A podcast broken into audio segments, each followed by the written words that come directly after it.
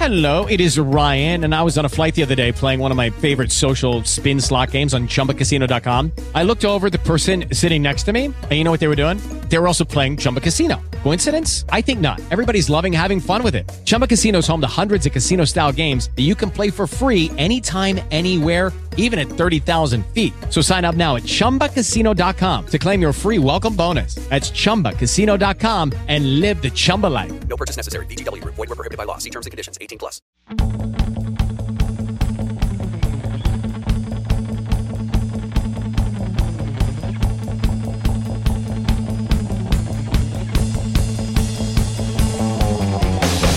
Cuéntame hermosura, otro podcast con un poco de todo.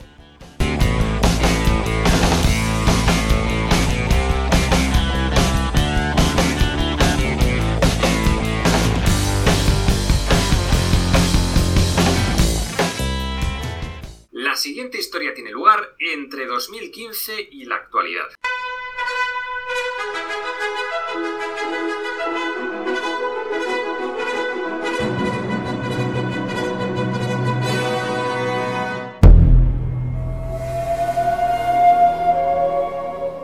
Bueno, de entrada, a ver, yo te conozco a ti de- del canal, pero eso es otra historia, de YouTube.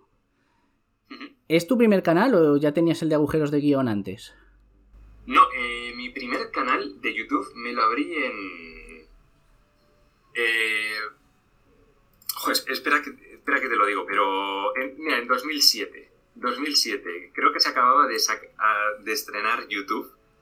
Creo que no existía eh, casi YouTube en aquella época. Y me abrí un canal... eh, de hecho es que todavía sigo teniendo vídeos, pero eran en plan de coña. Eran como colgaba vídeos de, de chorra y tal. Mira, aquí te, te lo puedo confirmar. Te puedo confirmar de... de- Ah, bueno, solo, solo aparece 14, hace 14 años. Sí, 2007, ¿no? Mm, 2007, octubre de 2007. Madre mía.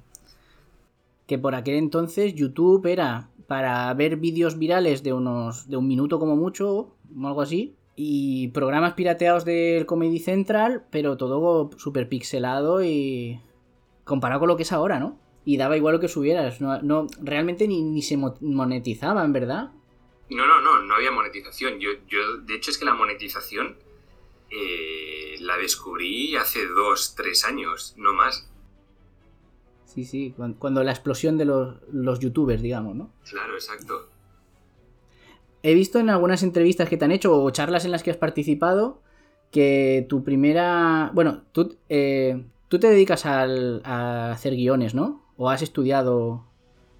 Sí, yo em, en 2012 me licencié en comunicación audiovisual y luego hice un máster de guion, porque bueno, yo eh, al principio pues quería dedicarme a, a- a escribir ficción, a películas, tal, o sea, el rollo cine me molaba un montón, pero bueno, me, me terminé desencantando un poco.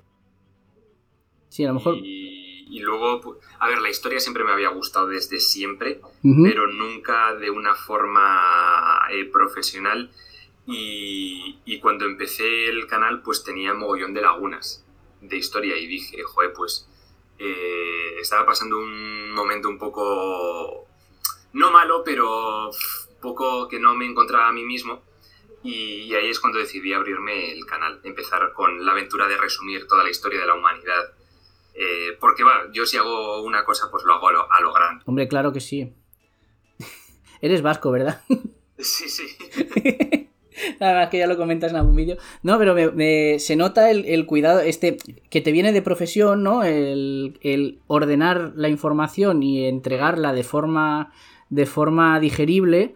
Y también se nota ese- esa profesión, ese cuidado en, en tu canal de agujeros de guion, ¿no? Que me gusta también comentarlo brevemente, que, que coges una película y la, no que la destripes, sino que la, diseccion- la diseccionas punto por punto y dices, mira, estos han empezado aquí y por qué ahora, por qué ahora aparece un coche, no sé, cosas así, ¿no? Sí, yo, yo es que en mi vida soy como... Me, me gusta mucho el orden y, y que todo tenga sentido. Eh, soy muy racional, pero extremadamente racional en ese sentido.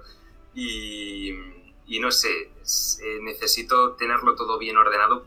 Yo creo que ese es el estilo del canal, es decir, todo ordenado y que todo tenga sentido, es decir, que, todo, que toda, la, toda la historia que cuente siga una, una consecución de hechos, pero con una línea argumental, como si fuera una serie o una película, que no sean compartimentos estancos. Y, es que yo creo que ese es el problema que tenía yo antes eh, del canal, que tenía la historia, mis conocimientos de historia eran como muy compartimentados, es decir, el antiguo régimen, pues, pues esto, o sea, lo que di en el colegio, lo que leí por ahí, eh, sabía de Mesopotamia, sabía de no sé qué, pero entre medias me faltaba muchísima información. Entonces, eh, yo te podía hablar de, yo qué sé, de, los vikingos en Europa, pero realmente tampoco sabía mucho de lo que había pasado antes em, en aquella época o qué venía después. Es decir, como que me faltaban muchos trozos por rellenar en mi cabeza.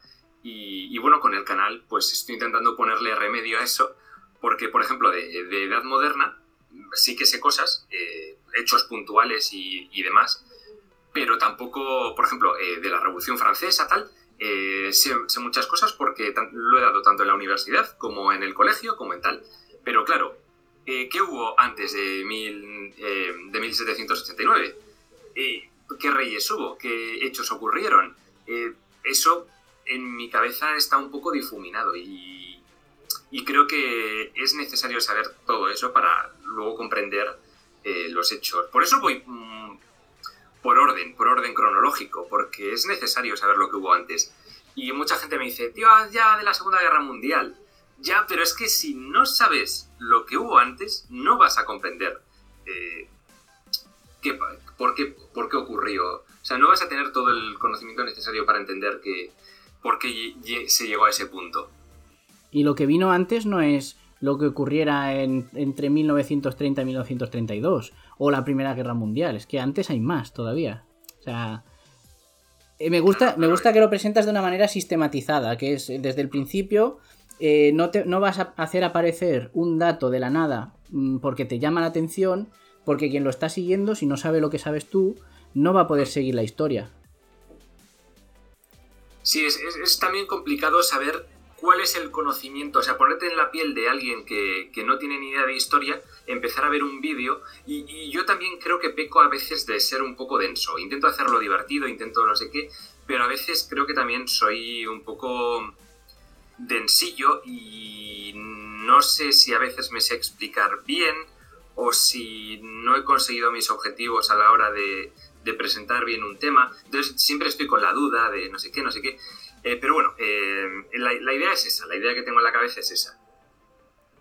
Soy un eh, poco maniático de, seguir ese orden, de seguir esa lógica racional que guía la, historia con, hechos que desencadenan tal cosa y eso desencadena otra cosa y eso otra cosa. La suerte que tienes en este sentido es que la historia está guionizada de manera bastante clara, porque no pudo, no pudo haber flash forwards ni flashbacks, no te pierdes nada de en medio. El, único problema es la documentación que tengamos para poder seguirla, pero no, hay, no puede haber un agujero de guion. Bueno, luego lo podríamos comentar también. Tú que has hecho una, una labor de documentación muy profunda de la historia, ¿le ves algún agujero de guion? Eh, a lo que en algún momento has dicho, esto aquí va a haber que poner que lo ha hecho un mago porque de, dónde ha salido esto, o cómo hemos saltado de aquí a aquí, o por qué estos me están diciendo esto y luego yo estoy viendo que no es verdad. Claro, claro, es que eso es complicado porque tú si haces una película donde cuentas la historia tal y como pasó, no puede tener realmente agujeros de guion porque realmente la historia, si, si realmente la historia pasó así, eh, es que es así, es que no, no hay más vueltas, es decir, no es ningún fallo de guion que ocurre eso, a no ser que omitas información. En ese caso, el espectador, o sea, cogiendo lo que es la, película en sí, mm, pero no la historia. La, historia, a ver, agujeros como tal no, pero sí que obviamente hay decisiones que ni siquiera los historiadores se ponen de acuerdo porque no saben eh, por qué ocurrieron o qué pasó o, que se tomaron decisiones estúpidas de forma encadenada eh, sin razón aparente. Ese tipo de cosas sí que hay. ¿Podríamos llamar a eso agujeros en la historia?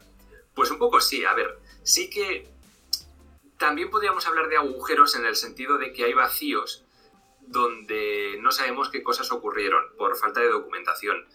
A ver, no es, no es como una falta de lógica, una falta de, de las películas, pero sí que es un poco extrapolable en ese sentido de, Aquí falta información. Aquí el guionista no nos ha querido transmitir lo que falta, pero porque, claro, eh, las fuentes se han ido, se han quemado, se han ido a la puta, se han desaparecido. Por ejemplo, está pensando en la, en la Edad Oscura griega.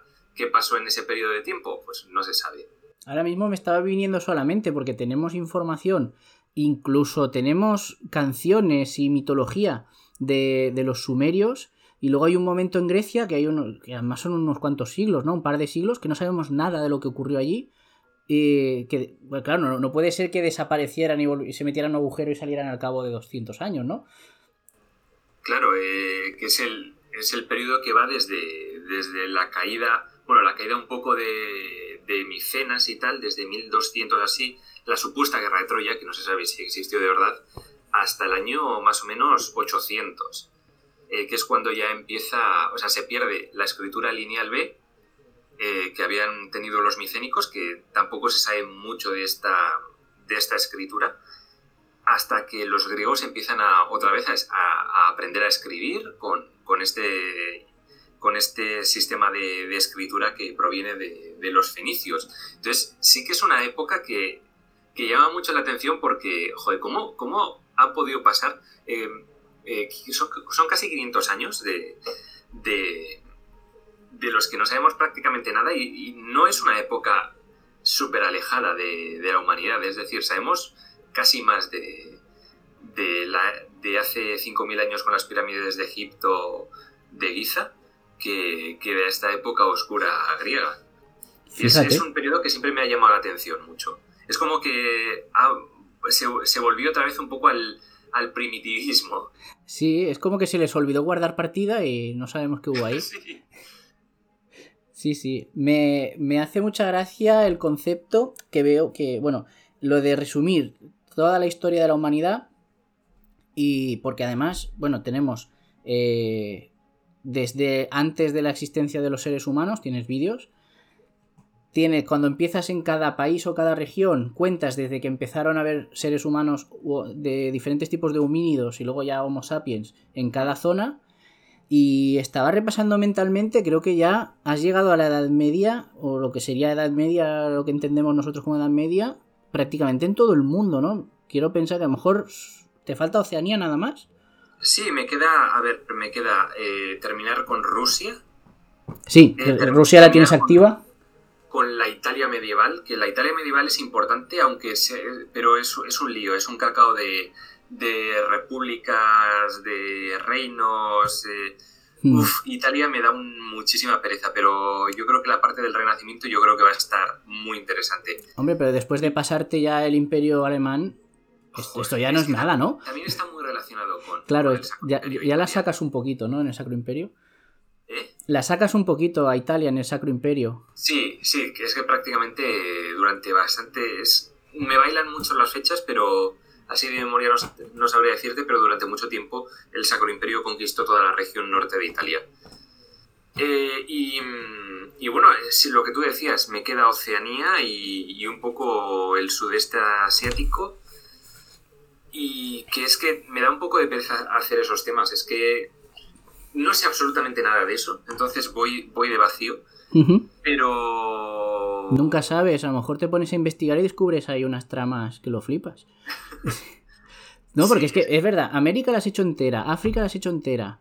Eh, todo el, toda la Europa occidental, incluso eh, reinos destacados como Inglaterra, Francia, España, que la has vuelto a hacer España otra vez a, a nivel ya pormenorizado.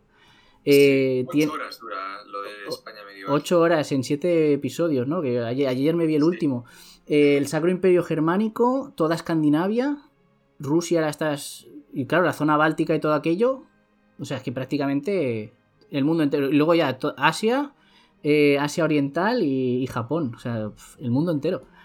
Mundo entero y eso, eh, lo que te digo, me quedaría Oceanía y el sudeste asiático. Sudeste asiático que lo haré pronto, lo haré pronto, pero de momento, a ver, son temas que en principio no, no me motivan mucho, pero lo- los haré, los haré. Cuando, cuando los tengas todos a- más o menos al mismo nivel, en, en una época medieval, digamos, ¿tienes pensado seguir hacia adelante? Hasta, hasta, hasta la crisis del COVID. Di que sí, me parece correcto. No, para empezar el canal no está mal, ¿eh? Así como aperitivo me parece correcto. Claro, es difícil. A ver, tampoco sé muy bien si hasta qué época llegaré. Eh, En principio había pensado hacer hasta 2001, pero claro, dejarlo en 2001, eh, es decir, es como si, si los años en los que estoy viviendo no, no, no ocurriese nada y realmente están ocurriendo muchas cosas. Lo que pasa es que nos falta perspectiva. Nos falta mucha perspectiva de- para poder estudiar estos temas desde un punto de vista un poco más alejado al nuestro. Y yo sí que creo que iré haciendo poco a poco todo lo que es siglo XXI y quizás haga resúmenes eh, cuando, cuando llegue al tope, cada año vaya sacando un resumen de cómo ha sido el año a, nivel mundial. Pero, pero bueno, esto yo Bueno, aún falta, son- aún falta para eh, llegar a eso, sí, sí. Ya son movidas mías que ya, ya veremos si, si Sí. consigo acabar, que esa es otra, joder, ¿qué tal? Claro, no, no, yo solo te decía si había intención de seguir, o sea, la idea es que sí. Sí, sí, sí, hasta, hasta la actualidad. Bueno, bueno, ya voy, ya voy a ir comprando sobres de palomitas. me, parece, me parece muy bien el, el mimo con el que cuidas los vídeos porque eh, te he oído hablar de pueblos túrquicos, de rusos, de africanos, de eh, pueblos americanos previos a la llegada de europeos. Y en todos, creo que esto lo has comentado alguna vez, pero bueno, en, en todos veo que hay un interés por, por aprenderte los nombres que estás hablando, pues no hablar al tuntún, pues, o a lo mejor te los lees, pero que por lo menos, y por pronunciar bien los nombres de las ciudades, los nombres de los países y todo esto, eh, te, eh, ¿te gusta o eres- estás habituado a estudiar lenguas o algo así? ¿O es que simplemente quieres dedicarle un poco de afecto a lo que haces y, y explicarlo bien? Más bien lo segundo, es, Mm. es más que nada por afecto. A ver, me gustan la- las lenguas y, y- y la lingüística es algo que me interesa, en plan el, el origen de las lenguas y tal, pero yo con, o sea, mi experiencia aprendiendo lenguas es muy mala, es decir, sé castellano, sé inglés y se me dan bien esos dos idiomas y, y con eso suficiente. Bueno, está bien, ¿no? Voy tirando, es decir, no- mm, realmente es que no me hace falta ninguna lengua más Veo que, veo que comentas en algunos vídeos, supongo que tiene su importancia histórica también, ahora que lo has comentado tú, el tema de las familias lingüísticas, la lingüística. eh, claro, va ligado, ¿no? A, a qué pueblos se mueven por cada territorio. Sí, eh, es que eso es una cosa que, que ya te digo que me interesa mucho de, de cómo se van formando las, eh, eh, los pueblos, las naciones y demás, y, y muchas veces es en torno un poco a una lengua común.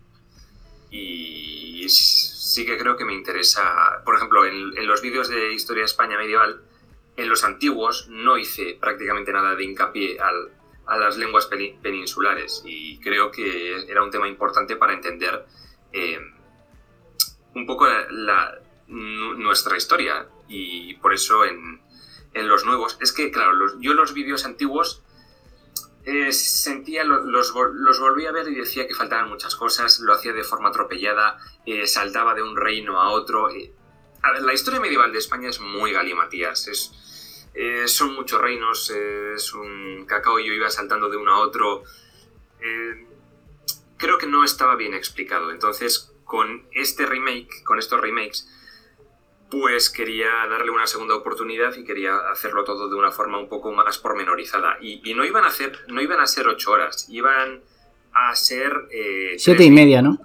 Iban a ser tres vídeos, literalmente tres vídeos. Pero una cosa llevó a la otra, a mí se me fue la olla y ac- acabaron siendo siete.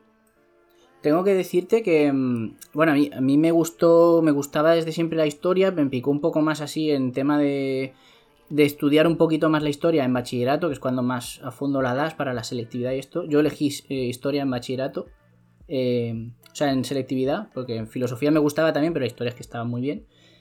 Y mm, he, he leído historia de España y he visto historia de España en muchísimos sitios.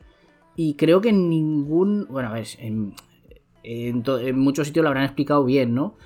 Pero en ninguno he visto ese detalle de cómo España. O sea, sin pensar que es España. Sabemos que es España, es nuestro país y lo conocemos, pero con unos ojos totalmente asépticos, acercarse y decir, ¿quiénes estaban aquí? Pues mira, en el norte había tres reinos y en el sur resulta que había cinco reinos también.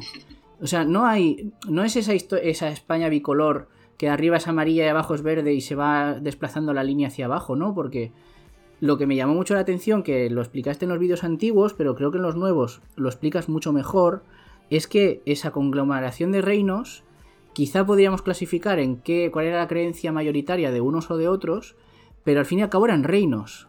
Reinos que se conquistaban entre ellos, que se pegaban entre ellos, que se cobraban tributo y que se pedían alianzas, daba igual qué religión tuvieran.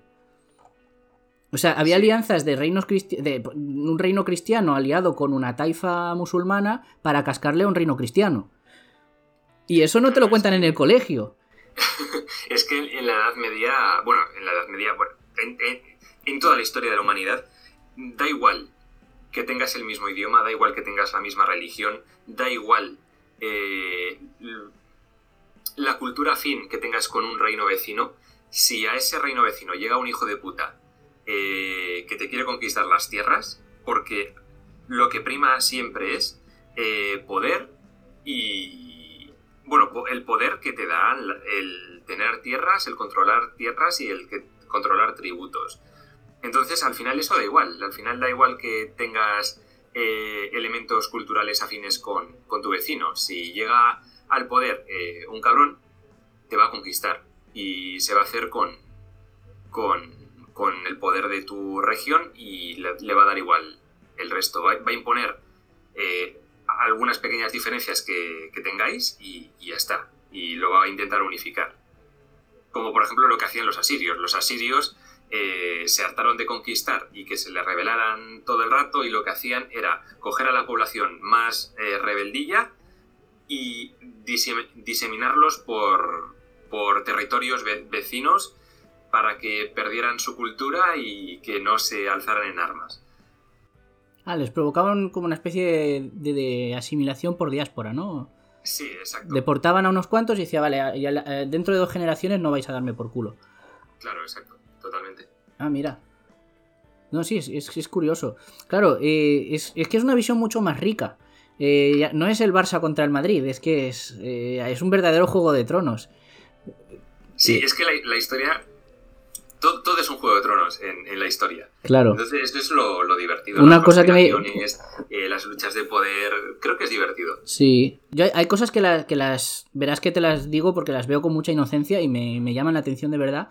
Que una cosa que me llama mucho la atención es que al principio de lo que llamaríamos reconquista, o sea, cuando estábamos, estaban los condados catalanes, los condados. Eh, el reino de Aragón, que era pequeñito.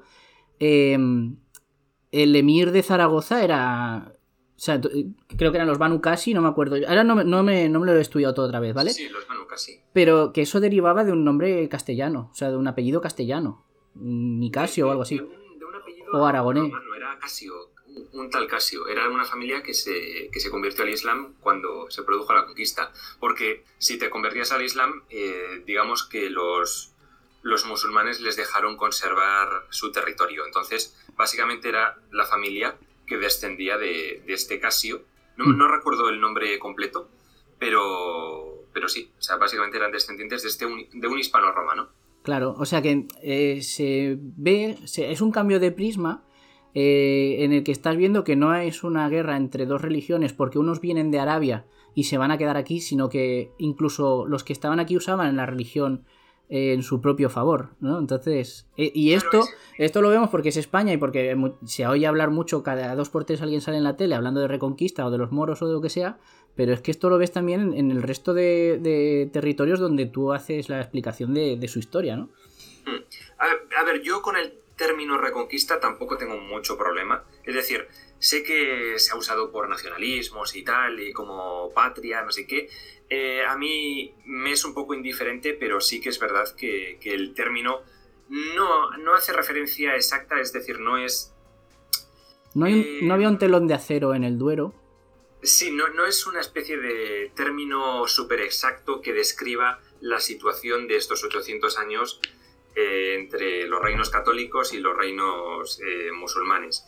Porque, como, como dices, eh, hubo momentos donde, donde cristianos y musulmanes se aliaron para luchar contra otro reino cristiano. Entonces, eso, no, hubo, hubo ciertos periodos que sí que podrían considerarse reconquista, porque eran ya planes planes entre los diversos reinos, por ejemplo, el tema de las nagas de Tolosa, era el Papa diciendo, oye, tenéis que conquistar eh, más territorio musulmán. Y era un plan organizado para conquistar territorio musulmán. Vale. De, todos los reyes cristianos, bueno, menos, menos dos, sí que dejaron algunas tropas, pero ah, hubo dos reyes que pasaron un poco del tema. Pero sí que eso es un poco ya un plan planificado para, para ir ganando terreno. Pero en, en el fondo es un término, pues bueno, pues que, es, puede estar muy bien para la docencia y tal, pero quizás no es el término más exacto del mundo. Pero bueno, ya te digo, yo no tengo ningún problema de... No, no, tampoco es... Ni, ni, todo ni nada, ¿no? De hecho, a ver, yo llamo imperio bizantino al imperio romano de Oriente, cuando nunca se llamó imperio bizantino. Imperio bizantino es lo que lo pusieron los, los los renacentistas, los estos, eh, un poco como burla. Pero bueno, se ha quedado como Imperio Bizantino. A mí es un nombre que me gusta mucho. Eh, o sea, tiene algo, tiene, tiene algo de exótico. Y yo prefiero llamarlo Imperio Bizantino. Porque además, Imperio Romano de Oriente es muy largo. Sí. Imperio Bizantino ya, ya es más concreto. Y lo mismo pasa con. Bueno, también, historia de España. Vale, realmente la historia medieval de España no es historia de España per se, porque eh, no, es, no existía España pero eh, es que es más sencillo. Nos ayuda a entender de a qué nos estamos refiriendo. Exacto, y em, historia de la India. Los vídeos de historia de la India, realmente ya. India. India como tal nace en 1900,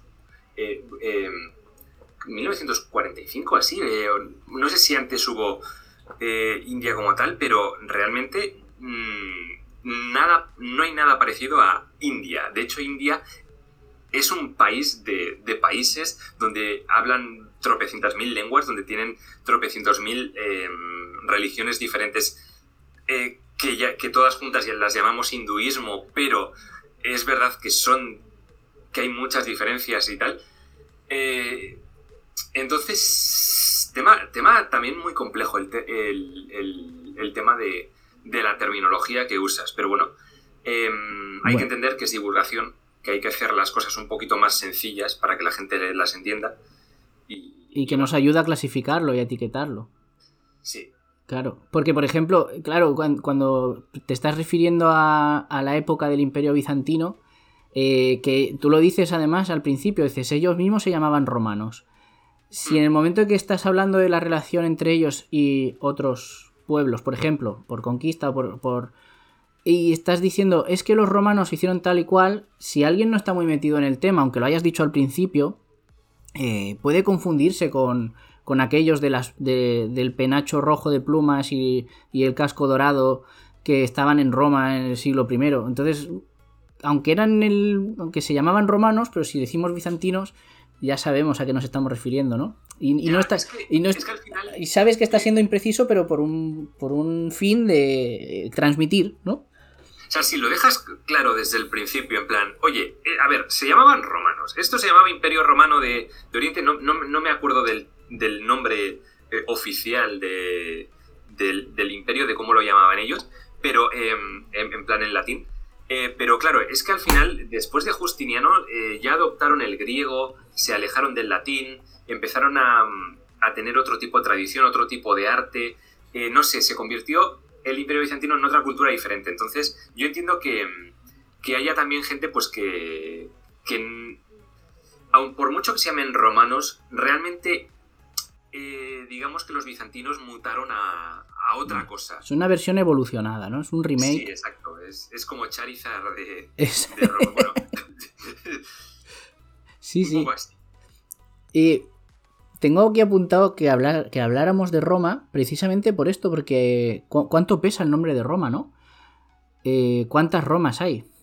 Quiero decir, desde que Roma, desde que la República de Roma tiene ese expansionismo tan brutal y se declaran a sí mismos imperio, eh, ¿hay alguien en el mundo o, o en la parte, en el hemisferio norte que no haya querido llamarse romanos o relacionarse con Roma de alguna manera? O sea, es que no lo... Estoy Es flipando. que es muy gracioso porque básicamente eh, la Edad Media se podría resumir, en- a ver, en tono humorístico, claro. como un montón de reinos intentando convertirse en la nueva Roma. Primero Carlomagno. Carlomagno dice, yo soy, eh, este es el, nuevo imperio romano y, y ya veréis qué guay. Y intenta tomar Italia, intenta tomar todo y él se, se creía el restaurador del imperio romano. Que olé sus narices, eh. ¿Cuál? Olé sus narices, digo. Que Sí, sí, si tú ves el, mapa de la máxima expansión del imperio carolingio y dices, joder, pero... consiguió un montón de cosas. Sí, y luego llega el, eh, bueno, la división de este, la parte oriental de este, que también eh, los, los del Sacro Imperio Romano-Germánico, de- es que el mismo nombre lo dice, Sacro Imperio Romano-Germánico, también decían, nosotros somos la auténtica Roma. Eh, luego los, los bizantinos, no, nosotros somos la- los, los auténticos herederos de Roma. Luego llegaron los, eh, los, eh, los sultanes otomanos, que también eh, Mehmed se, proclamó... eh, eh, joder, no me acuerdo ahora del título, pero sí que tuvo un título de, de emperador romano, aunque bueno, luego no se usó y tal, pero sí que dijo, ahora somos nosotros la Roma. De hecho, en Turquía, durante la época de las cruzadas, un poquito después de la época de las cruzadas, hubo un pequeño reino turco eh, de túrquicos llamado Rum. El imperio, de- el reino de Rum.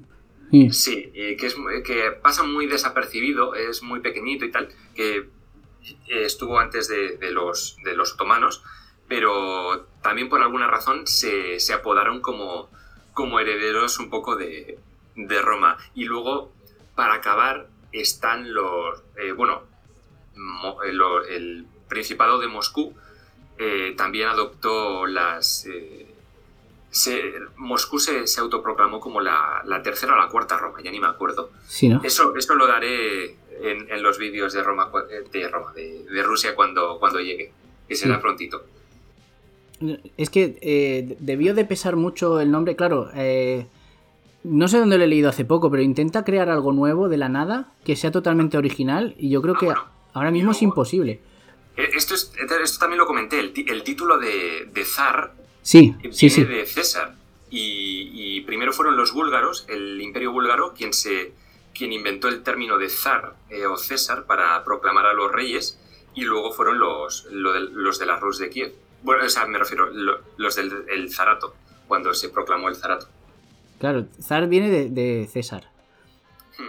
Y mm, incluso Atila, que tenía el- su propio imperio, eh, en vez de decir, este, fijaos en esto que he creado yo, eh, lo que quería era que, le- que lo nombraran emperador romano. Además. O sea que eh, es un nombre que, que en la historia ha pesado mucho, ¿no? Y Sí, quería casarse con una princesa que al final salió mal, pero ¿tú qué crees que le diría el Papa León a, a- a Atila cuando llegó allí? Joder, e- ese es uno de los grandes agujeros de misterios de, de, esto, pero en mi imaginación le dijo... o yo- creo que le pagó, yo creo que le sobornó, o le, le dijo alguna cosa, o, o le rayó con la religión, en plan... No sé, no sé, es que es algo que siempre quedará en el, en el misterio de la historia. Me encanta porque, claro, en tus vídeos eh, vas intercalando los, estos cortes tipo APM, ¿no? Eh, estas respuestas de, de chicos de la cueva. Y, bueno, por ejemplo, aquí sí que pones una respuesta propia. Dice, el, el Papa León le dijo, y, y pones ahí un corte de, anda, vete, fuera, lárgate de aquí, tira por ahí. Un tío gritando, ¡lárgate! Lárgate. ¿Cómo se te ocurre esto de... A ver, lo de, lo de que lo de responder, no sé, doblando, cortando vídeos de otro lado, lo que sea, es algo que se nos puede ocurrir a cualquiera, en plan broma, pero ¿qué te cuesta más? ¿Documentarte para hacer los vídeos para explicar la historia o encontrar las, las cuñas que vas metiendo?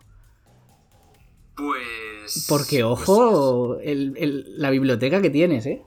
Sí, sí, es que tengo, tengo una biblioteca enorme y es que ahora me cuesta menos porque antes me los tenía que ver todos e ir seleccionando. Ahora eh, bueno, hace un tiempo, lo que hice fue pasarlos todo eh, con ayuda de un amigo a Excel. O sea, todos los cortes que tenía Hmm. los pasé. O sea, yo tengo eh, como, creo que son nueve bloques de vídeo con todos los, eh, los cortes de, de memes. Y mm, Así seguidos, ¿no? sí, eh, cada bloque tiene 20 minutos de, de- de memes. Así que imagínate la cantidad de, memes que hay. Virgen Entonces yo lo que hice fue hacer eh, un Excel. A mí me encantan los Excels. Eh, no me digas por qué, pero ¿Qué? hago Excel para Ah, no, todo. no me había dado cuenta. Y, y bueno, pues puse los minutos, donde está cada uno, eh, con un poco, una breve descripción. Me llevó un mogollón de tiempo hacer eso, pero Tus propios metatags, ¿no? La vida ha sido muchísimo más sencilla. Muy bien. No, a ver, hay, hay algunos que están cantados, ¿no? Como lo de, pero aquí qué idioma habláis o ese ya sabes por dónde va a caer. Y veo, veo que también eh, evitas repetirlos varias veces en el mismo vídeo, aunque a veces se lo merecerían.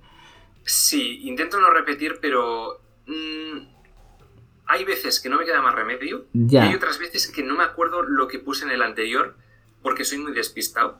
em, porque ya tengo un cacao en la cabeza tan, tan grande que no sé ni lo que pongo la semana anterior.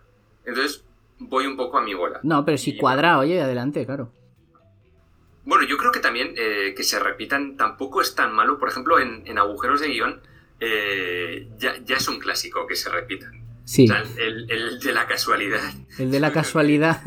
que le encanta a todo el mundo y siempre me dice, me dice, joder, tienes que poner más el de América, ¡uh! Hostia, sí, eso es bueno. Pero es que en agujeros de guion muchas de las cosas que reseñas eh, ya te pide el de la casualidad, porque una historia muy, muy compleja de- desde el punto de vista del guion, el, el protagonista o la protagonista está en un aprieto y de repente, ¡pum!, un deus ex máquina. O, ah, mira, eh, resulta que el coche se ha quedado sin gasolina justo ahora. Vaya, la casualidad. Claro, es Eh, que está uno está tiene eso y él lo hizo mago. Cada uno, cada uno eh, es para un error de guion diferente. Claro. Entonces ya están como muy clasificados. Exacto. En el de, en el de otra historia. Me gusta mucho porque siempre lo encajas perfectamente. El de Carlos Sobera diciendo ¡Pa tu casa! Es- ese siempre cuadra. ¿Cómo, Ese es de mis favoritos. cómo, te, ¿Cómo te planificas? ¿Cómo afrontas un episodio? Desde, desde el lienzo en blanco. Dices, vale, voy a hacer eh, Asia Oriental, China y Corea. Desde el Paleolítico hasta la- lo que llamaríamos edad medieval. Pues, ¿Qué, qué hace primero- Andoni cuando ve eso? Primero encontrar libros del tema. Eh, los eh, suelo eh, mirar la bibliografía de, de Wikipedia o de otras páginas, a ver qué, qué suele haber. Miro en la biblioteca, miro en, en tiendas de libros, me compro unos cuantos y, y bueno, pues eh, me los miro, voy haciendo el texto, luego se lo paso a los correctores, eh, que, que me ayudan también un montón. Em, y luego ya empezaría el proceso de, de ponerme manos a la obra a, buscar mapas, a buscar eh, películas, a buscar imágenes. Si hay películas pues, o series, pues bueno, pues me las tengo que ver y lo que hago es en una hoja me apunto los códigos de tiempo de las partes importantes. Em, luego, pues edición. eh, la parte que más odio, que es grabar la voz, que me da muchísima pereza. Porque, joder, em, me encantaría hacer vídeos cortitos, pero siempre me salen muy largos, no sé por qué. Porque siempre hay muchas cosas que explicar. Y bueno, pues eh, grabo la voz, luego lo paso todo al programa de edición de vídeo, voy buscando las imágenes, eh, voy uniendo los trozos de las películas o lo que sea. Y bueno, un poco, un poco todo. Luego pongo los textos, luego pongo los redondeles eh, rojos para marcar eh, las cosas importantes, la musicota, efectos de sonido. Es un, es un curro bastante severo. Pero bueno, suele llevar unas dos semanas cada vídeo. Depende de la temática, por supuesto. Dos semanas aproximadamente, un vídeo de una hora o así, ¿no? No, no, no, de, de 20 minutos. De ah, los vídeos cortos de 20 minutos. Vale, vale. Mm. Dos semanas contando toda la documentación y, y montar el vídeo y tenerlo ya para subir. Sí, Ah. sí, yo diría que sí. Hay Ostras. temas que se me atascan un poco más. Pero en general, sí, do- dos semanas. Ah, pues mira, bueno, eh, es tiempo, pero me, pensaba que iba a ser mucho más, ¿eh? O sea, yo me- me- estoy admirado con eso. Yo es que tengo la habilidad de editar muy rápido. En, en la universidad ya me lo decían, tío, editas a una velocidad y, eh, espantosa. y o sea, me he acostumbrado mucho a- al Premiere, a encontrar otras las herramientas y sobre todo a hacer el proceso eficiente, que esto ha costado con el tiempo, pero he Ah, conseguido... Automatizarte a ti el- mismo, ¿no? ¿Cómo? Automatizarte a ti mismo tu proceso. eh. Sí, exacto, hacerlo em, de la forma más sencilla, más rápida posible y que quede bien. Porque si no es un jaleo. Claro. Eh, me imagino la, esa- ese eje temporal de tu. cuando estás editando un vídeo, que tiene que parecer Cortán Juliana, ¿no? Porque cuando estás viendo el vídeo parece todo muy sencillo, muy normal, pero si te fijas, si te paras a analizarlo, prácticamente cada, cada corte puede ser que dure, o cada animación, o cada. A veces haces un poco de, de traveling sobre un mapa o sobre una, una página de un cómic, por ejemplo, o pones unos segundos de una serie. Yo creo que de media mm, no duran más de 10 segundos cada corte, ¿no? Según. Sí, es que A lo mejor sobre una frase que tú estás diciendo hay tres o cuatro elementos visuales. Sí, es que cada, cada vídeo igual tiene más de 500 piezas. Ostras. 500 piezas que hay que colocar en su sitio. Sí, sí. Y que, y que si es un. Ya sobre todo si estás hablando de una conquista o de una alianza o de una encarcelación de algún rey, meterle animaciones, ¿no? Encima.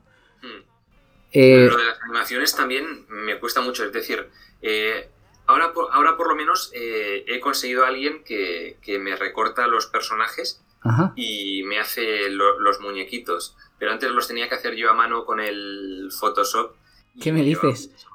Y poner el nombre, poner eh, eh, lo blanco para que destacase el nombre. Y, joder, eso me, me ralentizaba muchísimo. Ahora por lo menos eh, eh, me ayudan y, y ya me los dan hechos. Y ahora solo tengo que ponerles un poquito de sombra para que destaquen del fondo. Y, y hacer yo la animación, es decir, decirle la ruta por donde tiene que moverse en el mapa y ya está. Y bueno, con eso ya, ya está. Y ponerle los golpes cuando se pelean. Cuando se- el, el Todo. ch, ch, ch, claro. Eh, Antes- Antes no lo hacía y, y empecé a ponerlos y quedaba muy bien. queda muy bien. Por Eh. eso quiero hacer un remake de vídeos muy antiguos, porque creo que podrían quedar muchísimo mejor, hacerlos más largos. Antes tenía más errores, ahora he ido corrigiéndome muchas cosas y claro, como tengo ayuda de, de ya historiadores profesionales y tal, entonces ya se me escapan menos cosas. Pero bueno, eso ya lo haré cuando, cuando acabe toda la historia de la humanidad. Claro, usando las técnicas que usas ahora, ¿no? Lo que has aprendido. Sí. Eh, me parece que es muy útil. eh, parece una tontería, ¿eh? Pero el ruido de espadas. El, el grito ese de cuando uno se muere. Que pones la X roja encima. Todo eso parece una tontería, pero cuando tú estás escuchando una serie de acontecimientos un poco cotidianos o políticos, o bueno, es que se aprobó una ley que resumía eh, los usos de la tierra por no sé quién. Y hay un momento en que si, si desconectas un poquitín, ese- esos ruidos te, te, te, te reconducen, ¿no? Te vuelven a abrir el canal y te dicen, espera, se ha muerto uno, ¿quién? ¿Qué ha pasado aquí? O se están pegando, o han encarcelado a un rey en no sé dónde. Sí, yo creo que es muy visual, que, que divierte a la gente y le hace prestar más atención a los mapas moviéndose, a los elementos, así, a ver qué va a aparecer ahora. Yo creo que es divertido. ¿Sabes, ¿sabes de qué videojuegos son esos ruiditos? ¿De cuál? Eh, por- Porque muchos dicen, ¡buah, ruiditos del Age of Empires o de, de no sé qué! Me, me sonaba un poco a eso, pero no es bien bien, ¿no? No, no, no son de eso, eh, son de Warcraft 2. Ah, vale. Sí, Un sí. juego que yo jugaba de pequeño muchísimo. Eras, eras de WoW, ¿no? En- no, por ejemplo... Pero no WoW es, posterior. Ah, vale. O sea, yo, yo solo jugué al, al Warcraft 2 y no pasé de ahí. Eh, me refiero, no jugué al Warcraft 3 y al WoW nunca, nunca jugué. Ah, bueno. O sea, pues somos- debemos de ser más o menos de la misma quinta.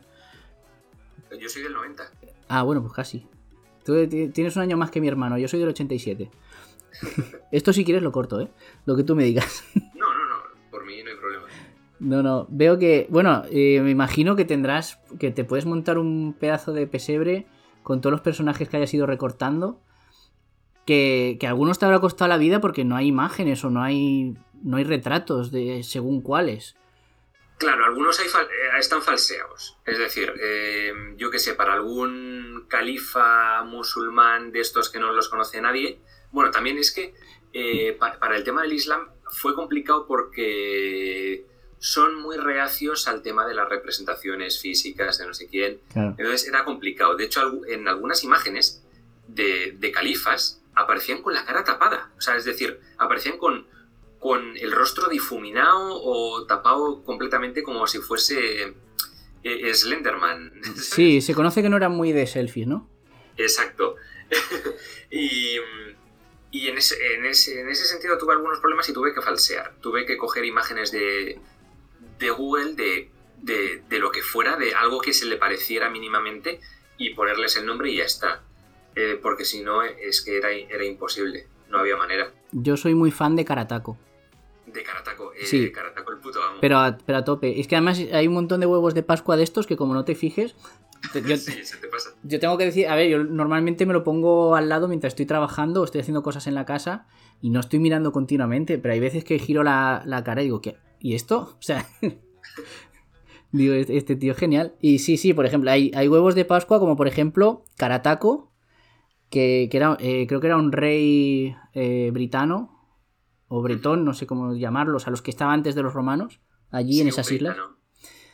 Estaba Carlos el de los cojones largos. Pero ese no, ni, lo, ni lo mencionas, está escrito en su, en su peana y ahí Está está. escrito que quien, quien lo lea, lo lea. Exacto. No voy a decir en qué vídeo está. Si alguien lo está escuchando hasta ahora y quiere verlo, pues ya se lo encontrará. Si te digo la verdad, no me acuerdo de qué, en qué vídeo está. Eh, creo que era en Inglaterra, pero no sé. Y luego también está eh, una videollamada entre Pablo III y Martín Lutero. Ah, no, cre- creo que estaba en, en, en Sacro Imperio Romano. Sacro Imperio Romano, puede ser. Igual. Puede ser porque lo tengo apuntado al lado de, de Lutero, o sea que sí. Pero sí que hay, hay un montón de, de huevos de Pascua de estos que están graciosos. Eh, lo, lo relaciono mucho también, esto de los huevos de Pascua. eh, también con la forma de expresarte. Eh, no, no estás explicando historia para rellenar un examen, sino que estás explicando historia para que... Estás explicando anécdotas de la gente, ¿no? ¿Y tú cómo las explicarías a tu...? Me, quiero imaginar que, explicas al, al micrófono, al vídeo, lo que le dirías a un amigo tuyo. De qué pasó una noche o qué pasó una tarde. Digo, Sí, eh, el lenguaje que usas todo está relacionado, ¿no? ¿Es, ¿Es premeditado o es porque te sale así? No, a ver, intento que sea lo más eh, didáctico posible, es decir, como si fuera, o sea, yo sé que el público pues van a ser estudiantes tanto del colegio como de la universidad, que se estén sacando la carrera o, o estén estudiando historia y no les salga, y, y tengo que ser pues lo más claro posible a la vez que divertido, porque yo siem- a mí me encanta el humor y yo quiero impregnar de humor todo lo que haya. eh, entonces sí que, claro, necesito, necesito que tenga ritmillo, que tenga anécdotas divertidas, que, que sea un contenido ligero. Ya te digo, que a veces creo que soy demasiado denso para lo que yo quiero, para mi gusto. Pero, y, pero me sale así y no sé si es un poco fallo mío de que no lo consigo del todo, pero bueno, eh, lo intento. No, pero, pero está muy bien aderezado con...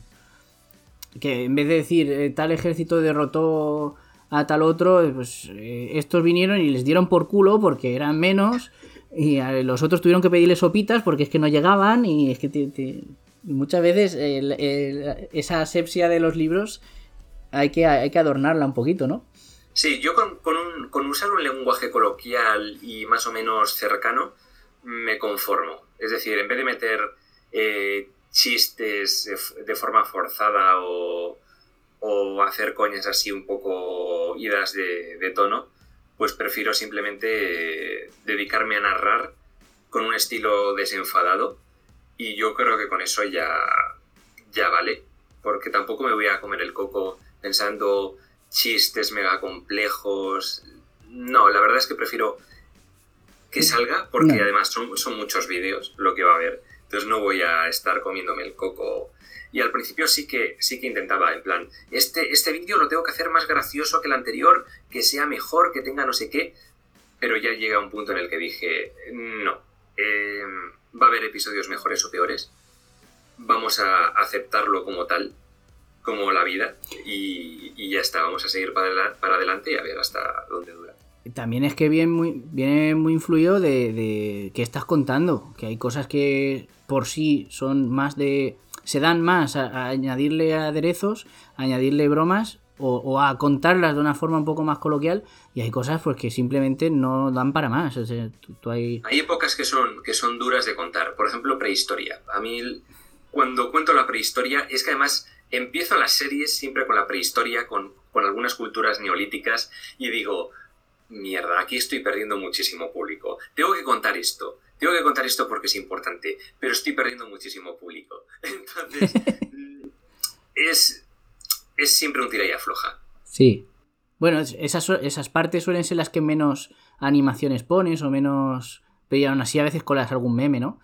Pero sí que, claro, eh, donde más se mueve la chicha es cuando, cuando ya hay humanos interaccionando entre ellos, ¿no? Y conquistando países y demás. Eh, ¿Tú has notado que con el tiempo te has amoldado a un... ¿Te has encontrado tu propio lenguaje o tu de esto? ¿O todavía eh, cuando te sientas delante de un micrófono dices, venga, vamos a guionizar esto y tiene que sonar así, así, así? Yo creo que ya me he au- automatizado totalmente. Yo creo que ya tengo un estilo claro y, y lo sigo sin darme cuenta. Al principio es que si tú ves mis primeros vídeos, joder, hablaba como súper soso y aún así los vídeos esos han tenido muchísimo, muchísimo éxito. De hecho, eh, el canal despegó rapidísimo por esos vídeos. Em, pero ¿Qué vídeos son esos? ¿Qué? los de, los de tiempos remotos Vale. y Sumeria y Mesopotamia y tal. Eh, o sea, ya desde el principio empezó a tener bastante recorrido. O sea, no, no me esperaba que, que tan pronto empezasen a subir de forma regular los, los seguidores. Eh, pero, pero si tú ves esos primeros vídeos, hablaba fatal. Hablaba muy soso, muy, mu- O sea, se notaba que me daba mucho miedo el micrófono. Luego ya me fui acostumbrando y, ahora creo que todo está mucho mejor.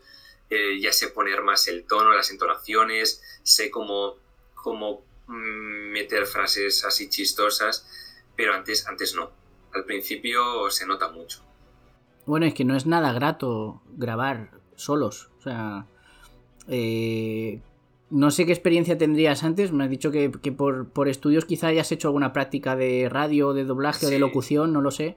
Sí, sí, sí. Pero no es nada grato sentarte delante de un micrófono y decir, esto que voy a decir lo he pensado yo. No estoy leyendo de ningún sitio, no me lo ha pedido nadie. Mm, Sinceramente, es un eh, trabajo de, de- de autoestima también, ¿eh? La radio la odiaba. Sí. En la facultad odiaba, eh, lo que menos me gustaba era la radio, porque no me, no me, no me gustaba oírme. Ahora le he cogido ya más, eh, más esto, pero no me gusta grabarme, no me gusta... Es que, por ejemplo, eh, tampoco, no- tampoco me gusta aparecer en vídeo. Es algo que, que me da mucha vergüenza y no, no me acostumbro. Hice, hice una excepción en los vídeos de... de Comentarios, ¿no? de, de leyendo los comentarios what the fuck, pero, pero porque es que tenía que ser así. Eh, no, había, no había más remedio, pero yo si puedo evitar salir y tal, eh, lo haría. Y si pudiese evitar tener que grabar la voz, también lo haría, pero ya es una marca de- del canal, así que no puedo echarme para atrás, no puedo, no puedo sustituirla. Ahora no lo vas a hacer con un sintetizador o vas a contratar a alguien que lo locute, ¿no? Lo entiendo. No, no, y que ya el canal eres tú, o sea que es- eso yo creo que ya va de suyo y supongo que ya con el tiempo te acostumbras, ¿no? A, por lo menos a- al momento de editar lo que te toca a ti, pues ya está. Y, y grabarse tampoco tiene que ser nada grato, porque esta- estar mirando a ese, a ese ojo brillante todo el rato y no mirar a otro lado, no leer lo que pone en la pantalla, no mirarte al reloj o yo qué sé. No, bueno, yo, yo todo lo que lo oculto lo leo. No, me refiero a eh, grabarse en vídeo. Ah, en vídeo. En, en vídeo. No tiene que ser fácil. No tiene que ser nada fácil. Eh, para mí es una tortura. Mira, eh, mirar a cámara, decir cosas mirando a cámara, hablar en público y tal son cosas que, que- no puedo con ellas, que, que me alteran de una forma que, que no puedo explicar y me pongo muy nervioso. Bueno, eh, se agradece mucho más sabiendo esto que, que hayas tenido este, est- estos dos canales, que los estés llevando adelante y que hayas aceptado también esta, esta tertulia. Eh, Iba a decir esta tortura, pero no, esta tertulia. No, a ver, en voz estoy, eh, estoy un poquito más suelto, pero, pero lo que es eh, vídeo, el vídeo me aterra, o, o el público, el público en directo, qué mal, qué, qué mal lo he pasado alguna vez eh, teniendo que salir en público. en, en ese, Yo, yo, para los trabajos de clase del colegio, de hablar en público, Dios, qué mal lo pasaba, qué, qué mal lo hacía. Con las charlas y esto, porque has tenido que dar alguna también, o te has, te has ofrecido a alguna, Nunca me ofrezco. ¿cómo lo has visto? Mm, eh, intento evitarlas Sí, ¿no? a toda costa. Es- son, son contadas las ocasiones que podemos verte. Exacto. A ver, yo sé que me tengo que, ir- que me tengo que acostumbrar de alguna forma, pero lo paso tan mal que, que- que- es que además eh, las veces que he hecho charlas he dicho, Andoni, tienes que superarlo, venga, eh, tú puedes. Y bueno, al final tampoco ha, ha salido tan mal. Eh, bueno, la, la primera sí que, sí que salió de putísimo culo, luego la segunda eh, mejor, luego creo que hizo una tercera que tampoco estaba mal, pero siempre intento evitarlo. Claro, bueno, tampoco estás obligado, o sea, puedes, no sé, eh, aparecer junto con otros eh, amigos o, o colaboradores a comentar algo, o no directamente decir, mira, es que esto, hago un contenido y lo subo y, y esta es la forma, la forma en la que lo... Pero otra parte de mí dice, joder, te- tienes que superar este trauma que tengas con, con el tema de hablar en público y, y lo intento. Y yo creo que poco a poco voy mejorando, pero, pero ya, ya te digo que es algo que, que así de primeras me cuesta. A todo se hace uno también al final. Mm. Sí. Em, desde, ya de- con el tema de historia, desde el punto de vista de la historia, ¿has aprendido algo o has sacado alguna conclusión o has visto algún patrón que digas, mira, esto está, esto siempre pasa así o al- algún meme que hayas visto que es de meme de la historia? La historia es un meme de sí misma. Repartir el reino entre. Eso lo mencionas siempre. Sí, sí, yo creo que ya es... eh, siempre, siempre hago esa coña, eh, porque me parece muy gracioso. Es que nunca sale bien. Es que no sé si los reyes aprenden algo, pero no, no sale bien. Es decir, en la Edad Media básicamente siempre pasan estas cosas. Pasa con Carlomagno, con sus... eh, no, ah, bueno, con, eh, con- con los nietos de Carlomagno. Los nietos, ¿no? No, no sé, no sé si, si fue Lotario o quién... Pero- No, Ludovico Pío, quien, quien dijo de repartir el- los territorios, con Fernando I, eh, Sancho... Hay demasiados reyes que han hecho esto y no sé bien. Pero que lo de, lo- o sea, lo de Ludovico Pío, eh, que yo, era la primera vez que lo veía, mira que he estudiado historia por mi cuenta muchas veces y tal, pero qué forma de, o sea, que lo, lotaringia, ¿qué coño es eso? ¿Que ¿A quién se le ocurrió? ¿A quién se le ocurrió Lotaringia? esa idea? Porque tú mismo lo dices, dice, es que esto no va a salir bien porque va desde Holanda hasta Italia. Y, y parte Francia por la mitad. O sea, ¿qué, co- qué coño era eso? Ojo, que Borgoña iba por la misma labor, ¿eh? Sí, el, el- el ducado este de Borgoña tan raro que, que tenía Flandes, tenía luego eh, Borgoña, que, que que además Borgoña es otro lío, porque Borgoña estaba dividido en un condado de Borgoña que estaba dentro de Francia, no sé si era al revés, eh, un condado de Borgoña que estaba metido dentro de Francia y un ducado de Borgoña que estaba metido dentro del Sacro Imperio Romano Germánico. Sí. Es que es un es que yo entiendo que a la gente la Edad Media le dé mucha perecita porque son cosas muy complejas. Es decir, eh, en todo lo que es reparto territorial, Sacro Imperio Romano Germánico es donde mejor se ve esto. Es un cacao de proporciones épicas. Mucho, mucho. Eh, Pero es que además eh, tenía territorio descontinuo, ¿no? Porque no era un único. O sea, el condado de Borgoña además tenía luego islas por ahí sueltas por toda Francia. Claro, e- es que esa es otra. Eh, eh, luego estaba Austria-Hungría, en la, en la última parte del Imperio del, del Sacro Imperio, Austro-Hungría, la parte de Austria, o sea, era un, un, estado propio, pero la parte de Austria estaba metida dentro de, del Sacro Imperio, pero la parte de Hungría no. Entonces, es que es muy, muy cacao. Con, Polonia también pasa algo parecido, con, con el norte de Italia también. Mm, porque, porque creo que era Génova que durante un tiempo, no, o, Venecia, ya, ni me acuerdo, es que ya te digo que es un cacao muy, muy, muy gordo. Eh, hubo, una un, hubo un tiempo en el que estuvo dentro, seguía siendo una república, pero dependía del, del Sacro Imperio. Entonces, joe. Bueno, es que el, Sacro Imperio a lo mejor no era tan imperio, ¿eh?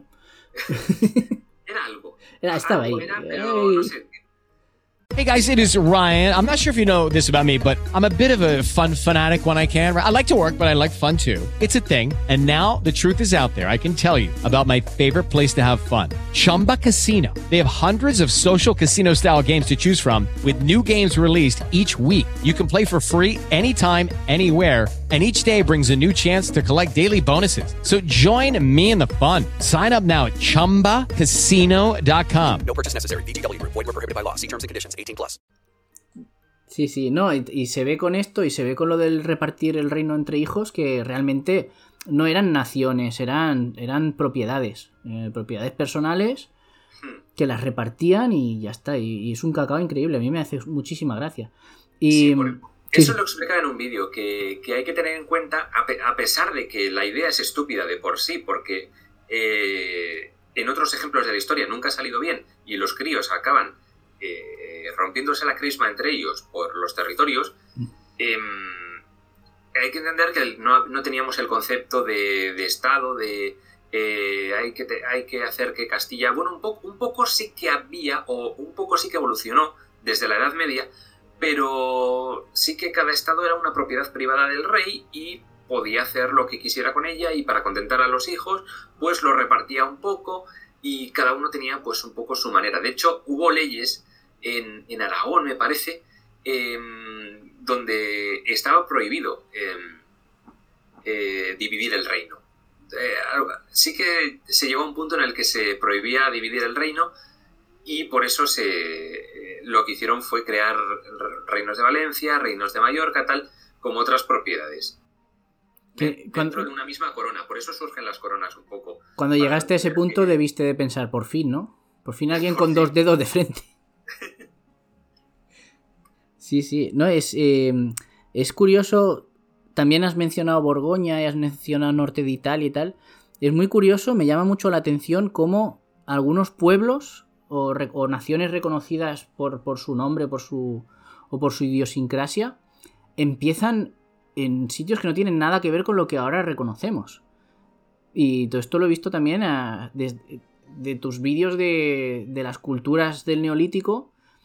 Eh, claro, ¿dónde situamos ahora a los celtas? Pues Islas Británicas y oeste de Francia, pero es que los celtas empiezan ahí en, entre Alemania ¿no? y Austria, por ahí. Sí, por Austria, sí, sí, en, en, en Latén o en Hallstatt. Dicen que era el, el núcleo de, de, los celtas, de la cultura celta. Claro. Lombardía sabemos que es una región del norte de Italia, pero antes estaba, era, una, era un pueblo germánico, medio nómada también, ¿no? Que estaba por ahí, que fue bajando hacia el sur, supongo que por presiones de otros pueblos, que, o, o por intentar acercarse a Roma, que es, que es, que es, que es Roma, yo creo que es el leitmotiv de todo. Es un imán. Es un imán. Eh, los burgundios también estaban por la zona de Alemania y se fueron bajando hasta formar Borgoña, ¿no? Y también se ve con, con los búlgaros. Los búlgaros, los búlgaros. Desde, desde Asia y crearon un primer estado búlgaro, creo que por la zona de Ucrania. Es, ese fue el, el, primer gran, la primera gran Bulgaria, pero luego cuando llegaron los, no sé si eran los, los cumanos los pecheneos, también hay un poco de cacao en esa zona. De, para, los empujaron un poco, ¿no? Pero sí que bajaron a lo que ya es eh, hoy en día Bulgaria. Sí, sí. Pero el primer estado búlgaro eh, estaba lejos de Bulgaria. Claro, el primer estado sería pues en el sitio donde más tiempo pudieran quedarse y decir esto es nuestro y no, y no nos están echando, ¿no?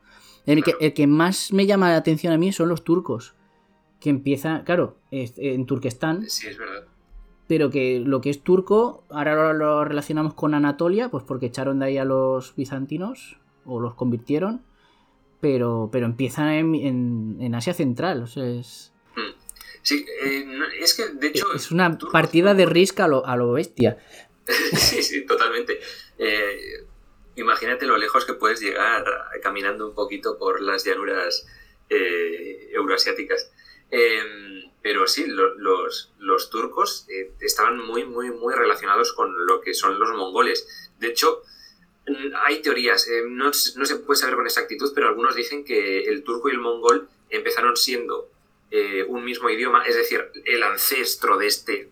sí, tienen un tronco común, ¿no? Sí, digamos, digamos que tienen un tronco común y se fueron dividiendo. Y mientras que los mongoles pues emigraron un poco al, al, este y se, asentaron en lo que es Mongolia, los turcos fueron poco a poco emigrando primero en Kazajistán. De hecho, em, todos estos tienen como lenguas túrquicas, las llamadas lenguas túrquicas, y acabaron, acabaron con la patria turca de Turquía eh, en lo que es la actual Turquía, la, península de Anatolia, que, que es que Anatolia es que si, has leído eh, todo lo que es historia clásica, Turquía, o sea, lo que es Turquía, Asia Menor, siempre ha sido un bastión eh, greco-romano. Sí. O sea, está muy asociado a Grecia, Roma, un poco también a Persia, porque Persia también se metió en Turquía cuando venció al reino libio, pero, pero vamos, siempre, ha sido toda su historia como primero griego, romano, luego los bizantinos, hasta la conquista musulmana, y ahí ya eh, cambió de manos. Eh, ¿Cómo, llega? Claro, los turcos llegan ahí a Anatolia, supongo que por, los otomanos, ¿no? Sí, eh, hubo muchos pueblos túrquicos, de hecho, los creo que los selyúcidas eran, eran de etnia túrquica los primeros en, en hacerse con el control de la zona de, de Oriente Próximo fueron los selyúcidas, que eh, voy a mirarlo, pero yo creo que eran túrquicos, selyúcidas. Sí, puede ser. Me gusta, me gusta imaginar que, en esa. Me gusta imaginar que en esa zona entre Turquía, Afganistán y, noroeste de la India, Irán, que me gusta imaginar que, que, están pensando ahí. Bueno, hace mucho que un imperio no nos, no nos conquista, ¿no? Eh, si, alguien en la antigüedad o en la Edad Media pensaba, joder, hace tiempo que no nos conquista nadie, ¿no? Es que están a punto de conquistar. Exacto. No, digo en la actualidad, porque tú miras eh, tus vídeos o miras cualquier la historia y ¿cuántos imperios han pasado por ahí? Los persas sasánidas, los persas aqueménidas, los selyúcidas, eh, los asirios, todo el mundo quería esa zona. Sí, y llevamos ya pues casi más de un siglo sin apenas movimientos, sin apenas cambios de, países. Y, bueno, eso está muy bien. Eso, eso significa que el mundo eh, ha entrado en una, en una nueva época de... No de paz, porque paz no, hay, pero sí que de, consolidación, de, de, fronteras y tal. Ya nadie se ataca a nadie, ya hay más diplomacia, más prima en las relaciones internacionales. Em, no hay tanta conquista a la fuerza. Yo creo que ya a partir de la Segunda Guerra Mundial la gente se dejó de hostias, pero sobre todo, em, ¿qué es lo que ha traído más e, e, esta paz y esta paz entre comillas y esta calma al mundo? Las bombas atómicas, básicamente. Eh, nadie se... Quitando Sudán, que ahora se ha dividido en Sudán del norte y del sur, Rusia que se ha tomado... Em, lo de Crimea. Crimea, pero porque. Y Europa no va a hacer nada porque dependen del gas ruso y, poco más. No creo que veamos eh, grandes eh, batallas, grandes conquistas por el tema de las bombas atómicas. La gente ya desde la Guerra Fría está acojonadísima y, no, por... ya la gente no quiere movidas. Eh, por, conquistar territorio no. Por, por, territorio no. Ahora la guerra es noticias, eh, la guerra se mueve en el tema digital, en, la, ciberguerra, como, como dicen que hay, que estamos viviendo ahora una guerra mundial, pero, pero que solo la realizan hackers y nosotros no nos damos ni cuenta. Y, ya está. Y bueno, y de, por el tema económico y por el tema diplomático, poco más. Sí que es verdad que en aquella zona no podemos decir que estén pacificados, porque lo que es Asia, Asia Occidental eh, está el avispero bastante removido. Pero esto de que, ah, bueno, ahora de repente va a venir eh, un pequeño reino del noroeste del subcontinente índico y se va a conquistar todo hasta el mar Mediterráneo, eso no. Ahora es muy difícil eh, ponerte a invadir eh, por tu cuenta un país y conquistarlo y no sé qué. tienes a la ONU, bueno, que tan, o, la, OTAN, pero tampoco, tampoco les veo yo hacer tampoco mucha cosa. Pero sí que, sí que eso, hay una especie de estabilidad en, en el tema fronterizo que bueno, no, sé cuánto durará también. Eh, en cuanto se acaben las materias primas, el petróleo, y ya verás cómo, nos vamos a la mierda rápido. fácilmente, fácilmente. Me llama mucho la atención... Que no. Sí, ¿verdad? Me llama mucho la atención cómo, cómo se movían los pueblos y las naciones enteras. O sea, no es... Puedo, puede hacerme un poco gracia, ¿no? El, yo que sé, un viajero de Iberia que viajara y que estuviera, se encontrara con mongoles o que un viajero griego llegara y conociera a los vikingos, bueno, los escandinavos, que eran vikingos cuando, cuando saqueaban, pero, pero es que esto lo hacían pueblos enteros, sobre todo desde la caída del Imperio Romano de Occidente, pero, pero no también, también en Asia Central. Eh, es increíble cómo...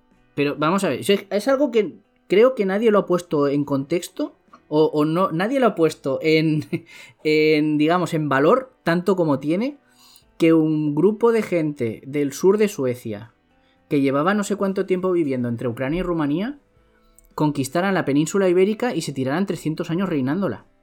O sea, que, que, eso es algo flipante. Y que luego nuestros padres seguramente, pero sobre todo nuestros abuelos, se tenían que aprender la lista de cuántos reyes estuvieron aquí que vinieron de, de allí. Eso es flipante. Sí, sí, es, es, la historia tiene historias muy curiosas y, y, muy, muy divertidas. Pero era, todo, era toda Europa, sí. O sea, no es que digas, mm, ahora viajamos más porque tenemos. No, no, esta gente venía, se recorría Europa entera, se aprendía el idioma del imperio al que llegaba, se, chupaba su religión, aunque le ponían sus modificaciones, y decía, y ahora estamos aquí, vamos a reinar aquí 300 años, y el que quiera que nos eche. Llegaran hasta hasta Inglaterra o, por ejemplo, que el cristianismo, que la religión cristiana eh, se expandiera por Etiopía y hubo un reino de etíopes negros que eran totalmente cristianos de, la rama ortodoxa. Ortodoxos, además. O, por ejemplo, a, mí me encanta descubrir historias de estas que no conocen ni Dios, el, reino de Himyar, eh, en lo hmm. que es eh, hoy Yemen, que, que, era un reino, un reino de judíos, un un reino oficialmente, bueno, empezó, eh, no, pero eran árabes de religión judía. No sé, la historia tiene cosas así muy, muy curiosas. Sí, porque vemos mucho, mucha expansión del cristianismo y del islam, que parece que son las dos que se pegan entre ellas. Y a veces pienso, digo, ¿y el judaísmo qué? Claro, porque es como muy nacional de Israel, ¿no? Muy suya. Pero luego estaban, creo que eran los házaros, que eran judíos también. También, sí. Y había así como moteado. Que, no es todo lo que nos parece hoy en día que, el que está aquí conquista al de al lado y ya está. No, es que a veces venía gente de, otra punta. Es que, por ejemplo, los vikingos, lo, he comentado en el. Este podcast tiene una versión en Esperanto también. Y, también lo he comentado en, programas anteriores cuando estuve hablando con, Iván. El de, el de Roma Eterna, el podcast de Roma Eterna. Pijus Magnificus en Twitter. Es, es increíble el, cuando nos hablan, por ejemplo, de los vikingos y piensas, bueno, pues eran unas gentes que iban a los pueblos de al lado y saqueaban y ya está. Pero no, porque recorrieron Europa entera por un lado, Europa entera por el otro, llegaron al Mediterráneo y, prácticamente eh, todas las casas reales de esa zona descienden de ellos. Mira, a, mí, hay dos, eh, dos historias en este sentido que me gustan mucho, que también eh, hice los vídeos, em, que son eh, Marco Polo y Alejandro Magno. Ah, Porque eh, es sorprendente que un tío de, Venecia de repente llegase a la antigua China, porque me gustan mucho los contrastes, me gusta mucho, vale, esto es la Europa medieval, y de repente este tío se va a China y conoce otra cultura, cosas completamente diferentes a, sus ojos, Y me gusta mucho el eh, ese contraste entre, entre su mundo y, su, y, eh, los pueblos que va descubriendo a lo largo del camino. Y lo mismo me pasa con Alejandro Magno. Eh, Eso es algo que me gusta mucho de la historia, de, de- estos personajes sobre todo. Que un tío de Macedonia, de, Grecia, eh, que, que ya sabemos muy bien cómo era la antigua Grecia, de repente va caminando ta, ta, ta, ta, y llega hasta eh, conquista la Persia, lo que es Irán hoy, hoy en día, llega hasta la India, que es también otra cultura completamente diferente, con, con esos elefantes que, que antes eh, era muy, muy complicado ver elefantes o monos. Que, Que, que llega hasta el Punjab o por ahí, ¿no? hasta, hasta la región de Punjab, sí, creo que, creo que se quedó en el río. ¿Cómo se llamaba? I- I- I- eh, Ispades o. Bueno, no me acuerdo ya del nombre, soy muy malo para recordar. Yo soy como, como el padre de Indiana Jones, que lo apunto todo, lo hago en vídeo todo para no tener que acordarme. Sí, es el río Idaspes. Según la leyenda, porque tampoco, tampoco queda muy claro con, con los relatos. Sí, es casi cerquita del Punjab. No, no llega a Punjab, pero es por, por Cachemira. Madre mía. Me admira también mucho el- la facilidad. Bueno, facilidad, supongo. A lo mejor ellos llegarían cagados de miedo, no lo sé. Pero esto de meterte en otro país, en otra nación. Claro, yo, yo qué sé.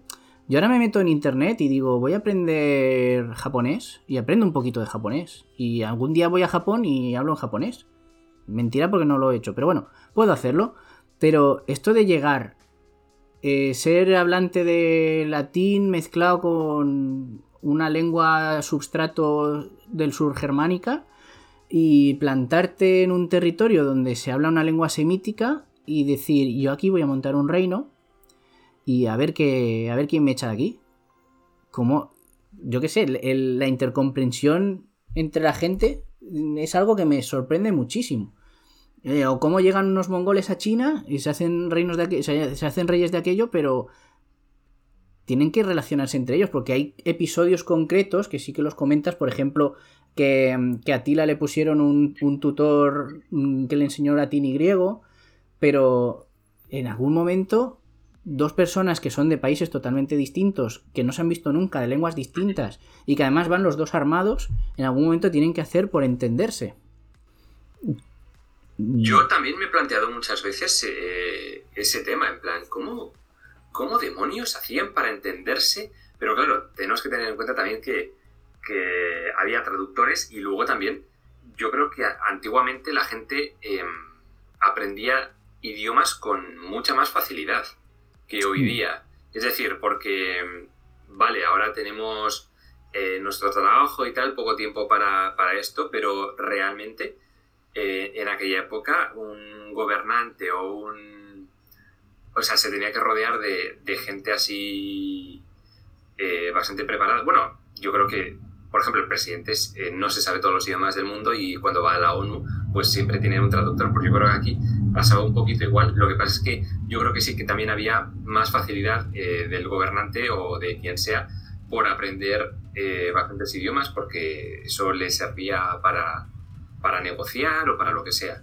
Claro, supongo que la gente se movería más de lo que nos pensamos, o que, que llegara un, un mercader o un, o un campesino que había cargado el carro con sus materias y, partiera de Aragón, por ejemplo, o de, o, de, o de Bilbao, por ejemplo, ¿no? Cruzara los Pirineos y, bueno, nada más cruzarlos aún te entendían, pero a lo mejor luego tenías que eh, saber hablar como hablaban allí.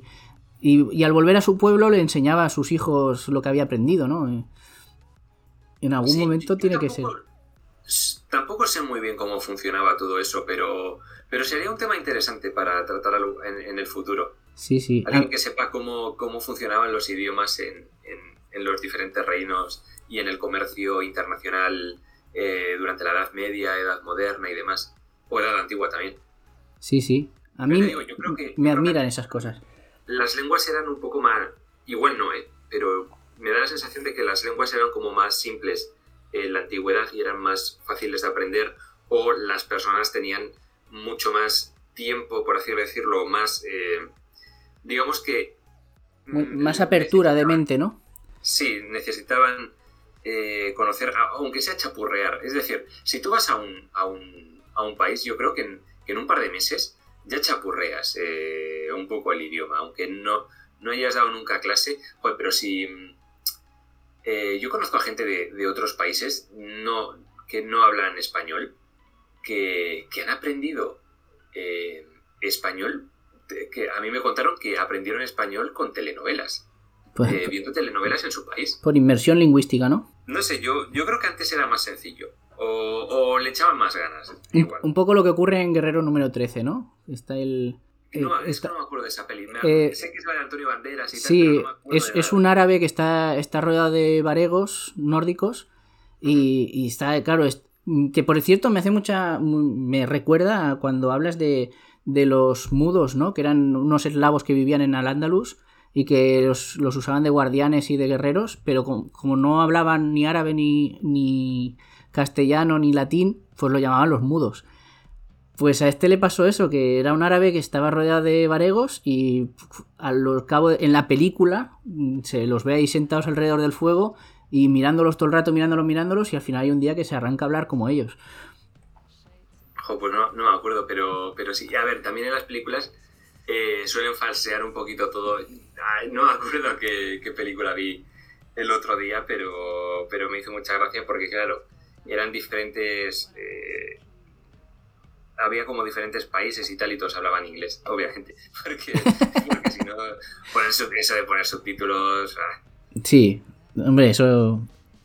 A ver, yo entiendo que, que es, es una decisión pues que es normal. Sí, sí. No, pero era, era, era parte de la escena, que, que él aprendía la lengua de los otros de, de escucharlo. Supongo que pasaría eso, ¿no? Eh, o, o con esclavos también, ¿no?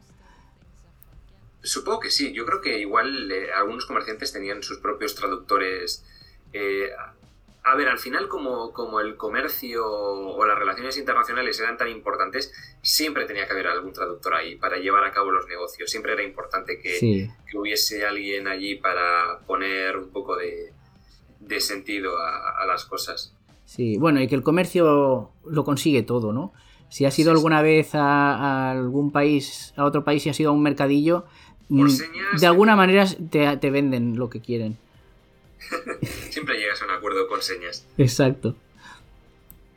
Muy bien, ¿no? La verdad es que es, eh, es impresionante y es eh, impresionante, ¿no? Todo, todo esto que no, que no está, recordemos, no está guionizado por nadie o que nosotros sepamos y que ha ocurrido como ha ocurrido y que el solo hecho de recordarlo, de contarlo y de poner en valor según qué cosas que creo que casi nadie conoce eh, es, es bien llamativo y es de agradecer, ¿no? Pues sí, yo, yo ya te digo, yo soy el primero que está aprendiendo un mogollón de cosas nuevas con, con los vídeos. Es decir, yo, a ver, la mayoría de cosas no tenía ni idea de, de que, de que habían ocurrido así, ¿eh? O sea, no, no es que sea experto en toda la historia mundial y decida hacer los vídeos. No, yo con cada, con cada uno de los vídeos voy aprendiendo, pero muchísimas cosas nuevas. No es que hayas dicho, voy a hacer la historia de Escandinavia porque al final contaré esto que nadie lo sabe. No, no. Eh, Has sido tú mismo quien ha ido. Te has, Claro, te has ido desvirgando en esto, ¿no? Yo creo que eso es un poco una forma de motivación. Es decir, yo al mismo tiempo que, que voy explicando esto, voy descubriendo eh, estas cosas. Entonces, mm, creo que si lo supiese ya todo, no, no, no habría hecho el canal, porque no tendría ningún sentido. Pero si, si soy yo intentando eh, descubrir estas cosas y a la vez da- darlas a conocer, pues eh, no se me motiva mucho más. Brevemente, porque ya tampoco. Bueno, o, o no, o lo que tú quieras extenderte, eso ya es- va, va para ti. Eh, a raíz de lo que has ido documentándote y estudiando y todo esto, ¿salió la idea de los libros? ¿O, No, eh, ¿Cómo ha sido No, esto? fue, fue la editorial que me contactó. ¿Ah, sí? Yo no me acuerdo cuándo fue. Yo creo que mientras estaba haciendo Egipto. Creo que sí, porque en, en una de las reuniones sí que comentamos eh, algo de algo de los vídeos de Egipto. Así que yo creo que fue por la época donde estaba haciendo eh, los vídeos de Egipto.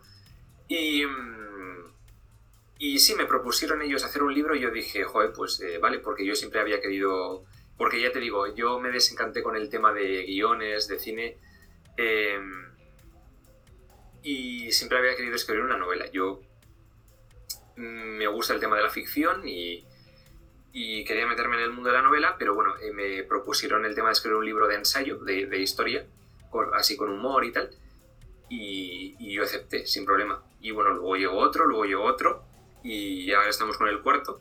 Ah, ¿ya estás preparando un cuarto libro? Sí, ahora estamos ya uno sobre mitología. Ah, muy bien. Me encanta. Ilustrado además, vamos a, a contar con algunas ilustraciones, también con, con Virginia, que es la ilustradora que, que ilustró el anterior libro. Y, y bueno, tengo escrita ya mi primera novela, Adrosaurópolis, que ahora mismo está acabada y a ver si alguien se interesa por ella. Ah, muy bien. ¿La novela es ficción? Sí, sí, ficción, ficción. Ah, muy bien. Y me bueno, a ver, los libros no quiero pasar por encima como si nada. Eh, veo que no, no te estás dando bombo, pero yo te lo quiero dar. O sea, los libros son Imperios y Espadazos, Agujeros de Guión, que supongo que, que será un poco recopilatorio del canal, ¿no? De Agujero de Guión. Son películas nuevas que no están en el canal. Que no está, es inédito, ¿no? Vale. Y eh, Colega, ¿dónde está mi urbe? Que ya de por sí el título ya, ya llama. Que es hablando sobre eh, ciudades legendarias, ¿no? O territorios legendarios. Sí, lo que yo quería hacer era. eh, es que mi, mi mito favorito de la historia es la Atlántida. Me encanta. Me enamoré. Yo creo que un poco. Mi enamoramiento de la historia viene por la Atlántida, que casualidad no es, no es nada histórico, no es. No tiene nada que ver, pero. Es un pero no sé, me- fue, sirvió como trampolín, digamos. Y porque juega al juego este de, de Indiana Jones y, y Ah, amigo. el destino de la Atlántida, que me gustó mucho. Y explorar todo eso, Indiana Jones siempre me, me había gustado. Entonces, eh, yo creo que mi relación con la historia viene ya desde muy pequeñito. No sé por qué, pero, pero hubo algo que me, que me gustó mucho. Y cu- curiosidad, simplemente, no, no sé. Eh, pero, pero eso, eh, el libro va de 36 ciudades perdidas, que se supone perdidas, que tiene que ver con mitos, que tiene que ver con leyendas, em, con teorías de la conspiración y quería poner un poco de, de orden y sensatez a todo este, a todo este embrollo. Pero con humor básicamente el libro sirve para contar el origen, eh, el supuesto origen, por qué se originaron, estos mitos y un poco explorar qué es verdad, qué no, qué se dice de ello, em, qué puede tener, qué partes del mito pueden tener su parte real o suceder y que se deformaron con el tiempo y para ello pues hablo mucho de historia, hablo un poco mucho del contexto em, donde se originó este mito, cuáles son las fuentes principales de donde surge esta historia, teorías, eh, creo que ha quedado muy muy interesante. Y también con humor. Con humor, por supuesto. Eso siempre. Eso no puede faltar. Eso eh, no- eso es eh, clave. Sí, está bien. Bueno, eh, además es, tiene mucho más valor cuando es alguien que te pide, hemos visto tu material, queremos que hagas un libro, ¿no? Porque que, que no ha sido, porque veo que hay como una especie de evolución natural de- del youtuber que llega, crea un canal, crece mucho, crea canales secundarios que también van a crecer y cuando ya no saben dónde meter a tantos suscriptores, pues empiezas a vender merchandising y haces un libro eh, por encargo ad hoc rápidamente, Hmm. sin mucho que contar a veces, tampoco. Pero bueno, es por crear un poco de fandom. Pero, pero en tu caso, además es que tienen, tienen historia y, y mucha historia. Mm, No, quería hacer algo completamente diferente a- al canal. Es decir, explay- explayarme en otros, en otros ámbitos. Hacer un poco algo diferente. Además, me suena que comentas en algunos vídeos ya antiguos, diría yo, que también has. Bueno, haber hecho habrás hecho muchísimas, pero que eh, también has publicado alguna webserie, ¿no? Y cortometrajes, eh, Cortos. digo que yo iba para, para cine y tal, pero, pero bueno, eh, lo dejé un poco... A ver, tampoco, yo como director tampoco es que haya sido mm, muy novedoso y tal. No, no destacaba mucho en tema de dirección. En guion, yo creo que un poco sí. Yo creo que tengo ideas así guays y que mm, me gusta plasmarlas en, en alguna parte. Pero bueno, hice varios cortometrajes, algunos fueron premiados en festivales y bien, contento. Y eh, ya no hago, pero bueno, mm, a veces me pica la curiosidad, a veces me, me apetece hacer alguno, pero bueno, Mm. pues eso. Ya te digo que se nota en, en la manera en la que haces el canal de historia, ¿eh? O sea, está muy bien. Que además yo creo que, que, que tú también, no sé si es porque viene en el guion o por cómo grabas, pero la locución, tú que dices que a veces queda denso, pero no queda, no queda aburrido ni queda monótono, porque se nota que, vas hablando como por bloques, que, tienes haces unos arcos argumentales entre lo que pasa en un punto y otro y luego vuelve a empezar otra vez el, tono en el que lo explicas. Y ya te digo, eh, yo no, tengo ni puta idea de lo que es eh, hacer guiones ni nada, pero me imagino que, gracias a eso es por lo que en, eh, en los canales te expresas como te expresas y, y transmites la información como lo haces, que me parece muy acertado. Sí, ya te digo, a- para mí lo más importante es el orden. Es que tengo una obsesión con, con ordenar las cosas, con hacerme mis excels y, y que esté todo súper eh, por orden. Es que... Ah, bueno. Toco algo así. Bueno, Pero, pero creo que es eh, el sello de identidad del canal. Sí, que, que el, el Excel es una herramienta a la que hay que tenerle mucho amor y mucho odio, pero sobre todo mucho amor. Eh, que, no se me, que no se me pase hablar de tus Excels. O sea, ¿los haces tú? ¿Los Excels de, de dinastía, las cronologías de reyes y, territorios? Sí, Eh, también me ayudan. Eh, últimamente me ayudan eh, los chavales que, que me ayudan con el canal. Pero, pero sí, todo empezó con, con, con Roma, porque hubo una parte de Roma que, que se me hizo muy, muy densa y no sabía cómo ordenarlo yo para ordenarme a mí. En principio no iba a salir el Excel, pero quedó tan, tan ch- chachi que Sí. dije, joder, pues voy a ponerlo. Y si ves en, en el episodio de Roma, en el de Julio César, verás que es un Excel un poco caótico, un poco raro, pero con, con el paso de, del tiempo he ido perfeccionando la técnica.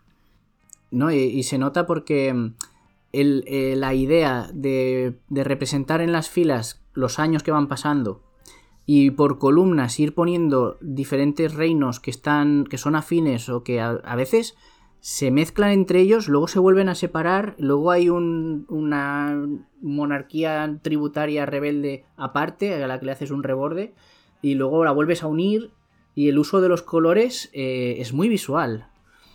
Sí, me gusta mucho jugar con eso, me parece súper divertido. A ver, Yo, me lo paso muy bien. yo creo que, que cualquier estudiante pagaría millones por tener eso. Yo lo subo a Patreon.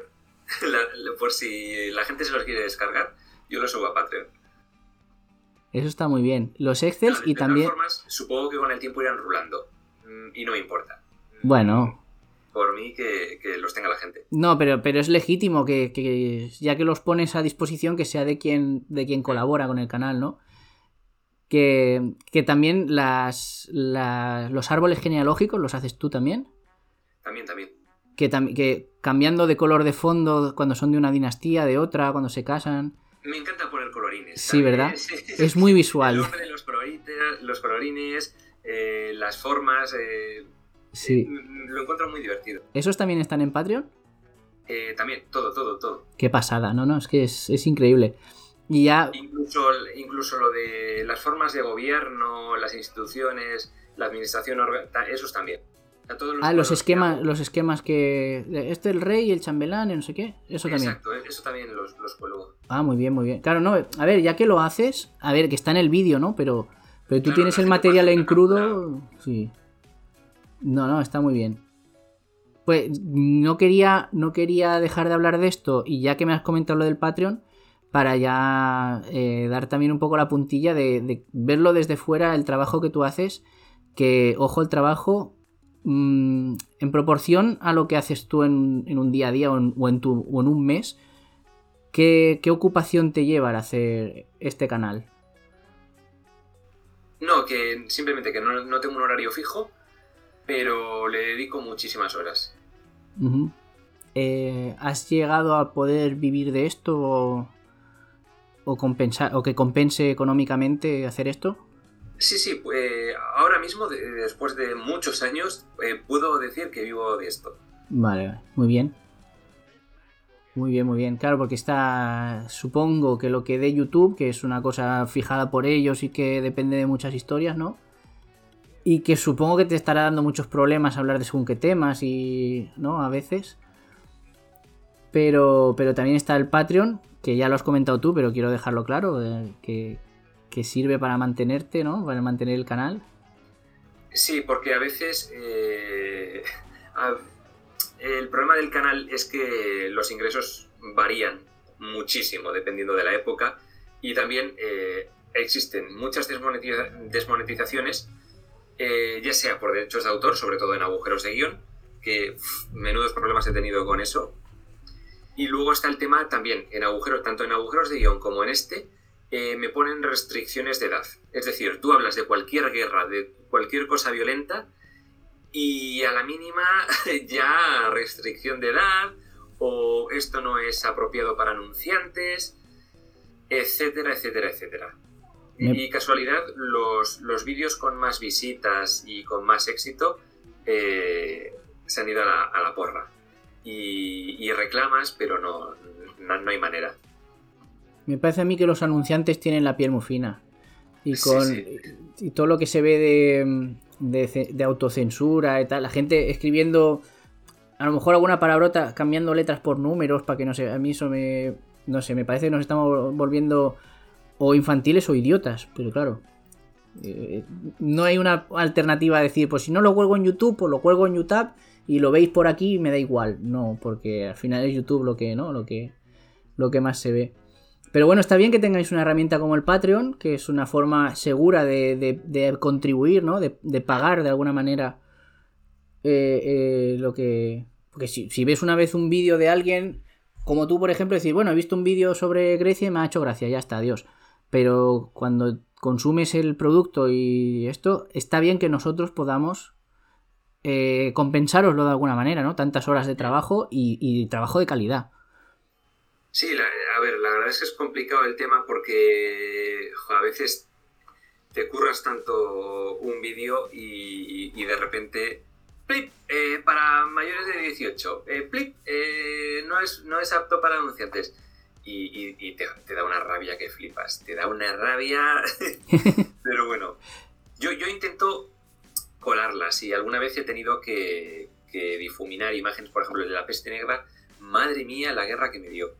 Eh, tuve que difuminar pues cosas así y tal. Yo entiendo que uso un lenguaje pues un poco a veces eh, así, pero, pero vamos, por Bueno, decir... Un lenguaje natural también, ¿eh? No sé. Un lenguaje de la calle, yo qué sé. Mm. Sí, no, es eso, están cambiando las formas de hacer las cosas y, y viene así.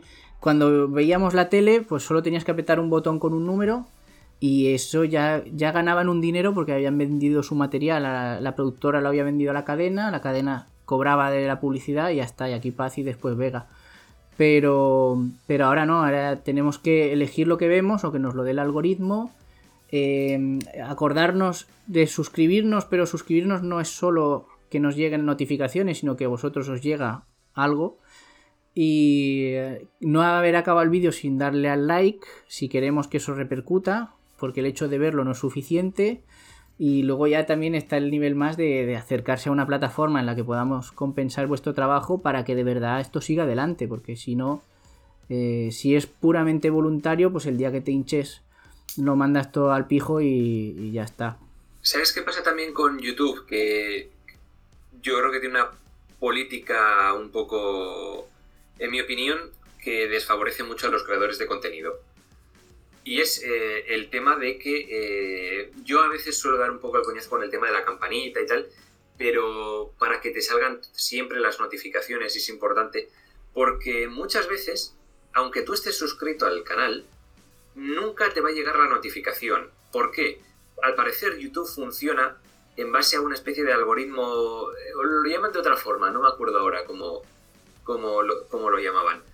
Pero básicamente lo que hace es, eh, a un porcentaje pequeño de la gente que está, que está suscrita a tu canal, les envía el vídeo, les envía la notificación, solo a un pequeño porcentaje, un, un 5 o un 10%, creo que menos.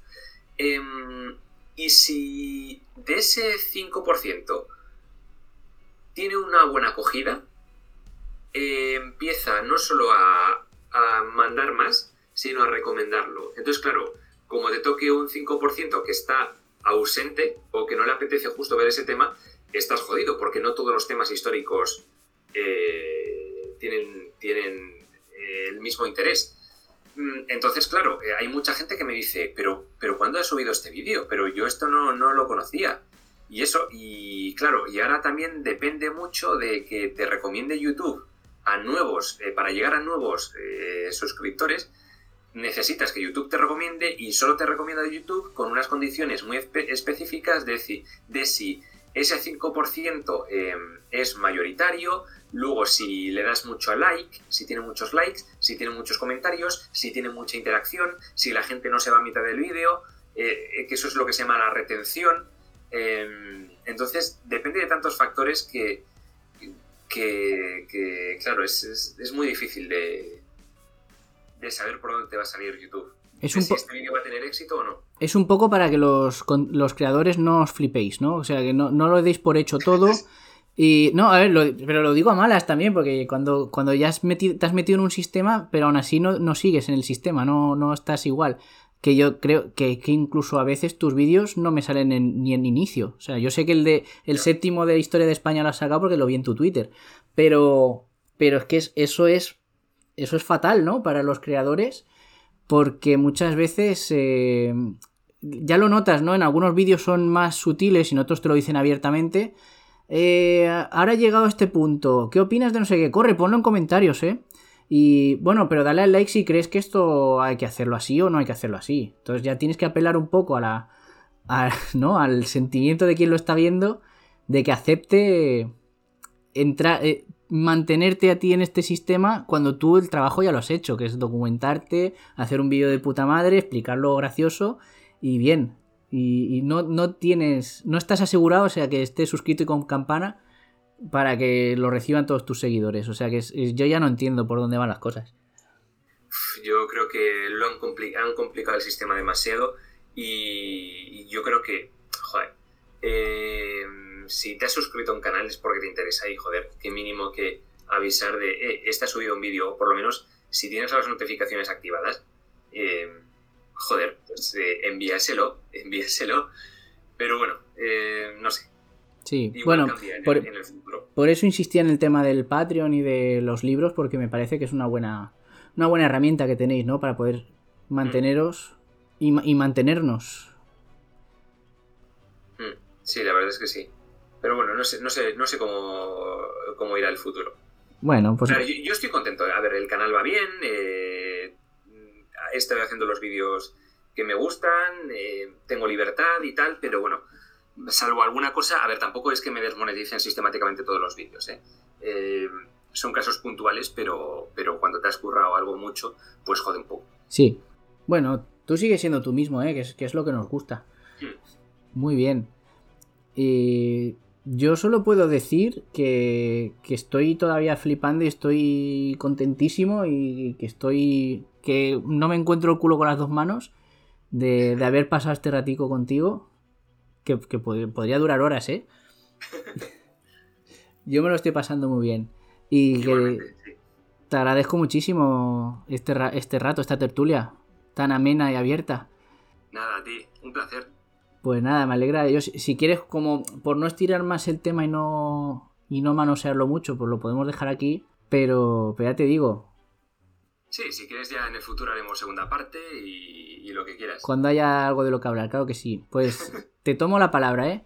Y nada, sobre todo, muchísimas gracias por haber, por haber podido, que, que yo sé que estás a tope y, y que no ha sido fácil. Sí, ya, ya por fin con, con esto me he relajado un poco y, y bueno, ya he estabilizado mi vida un poquito, solo un poquito, pero Muy bueno, bien.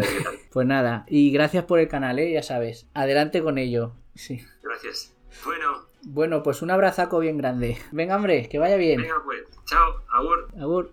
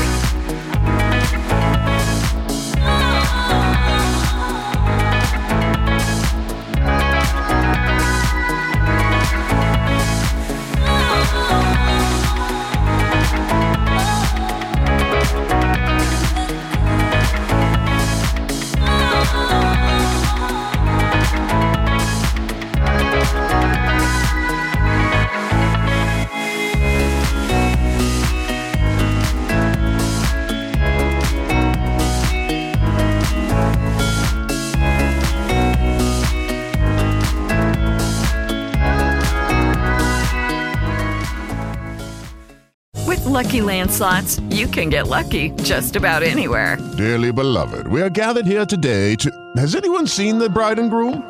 Sorry, sorry, we're here. We were getting lucky in the limo and we lost track of time. No, Lucky Land Casino, with cash prizes that add up quicker than a guest registry. In that case, I pronounce you lucky. Play for free at LuckyLandSlots.com. Daily bonuses are waiting. No purchase necessary. Void where prohibited by law. 18 plus. Terms and conditions apply. See website for details.